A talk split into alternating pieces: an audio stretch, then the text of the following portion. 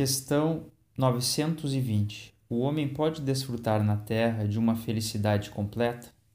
Não, uma vez que a vida lhe foi dada como prova ou expiação, mas depende dele amenizar esses males e ser tão feliz quanto se pode ser na terra.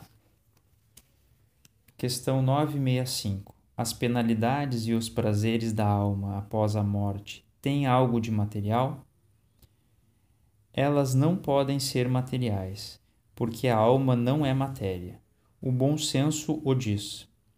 Essas penalidades e prazeres nada têm de carnal, e, entretanto, são mil vezes mais intensos que aqueles que experimentais na terra, porque o espírito, uma vez liberto do corpo, é mais impressionável.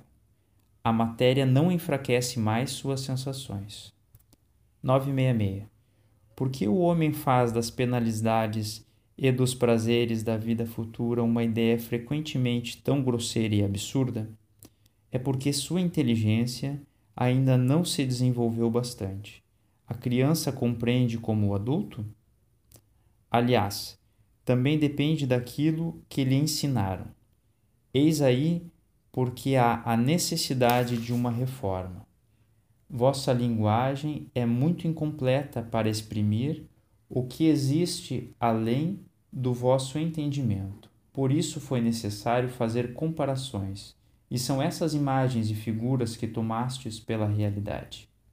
Mas, à medida que o homem se esclarece, seu pensamento compreende as coisas que sua linguagem não pode exprimir.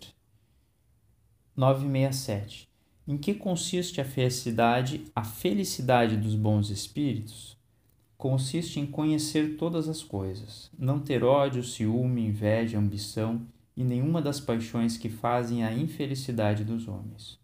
O amor que os une é a fonte de uma suprema felicidade. Eles não experimentam as necessidades e sofrimentos nem as angústias da vida material.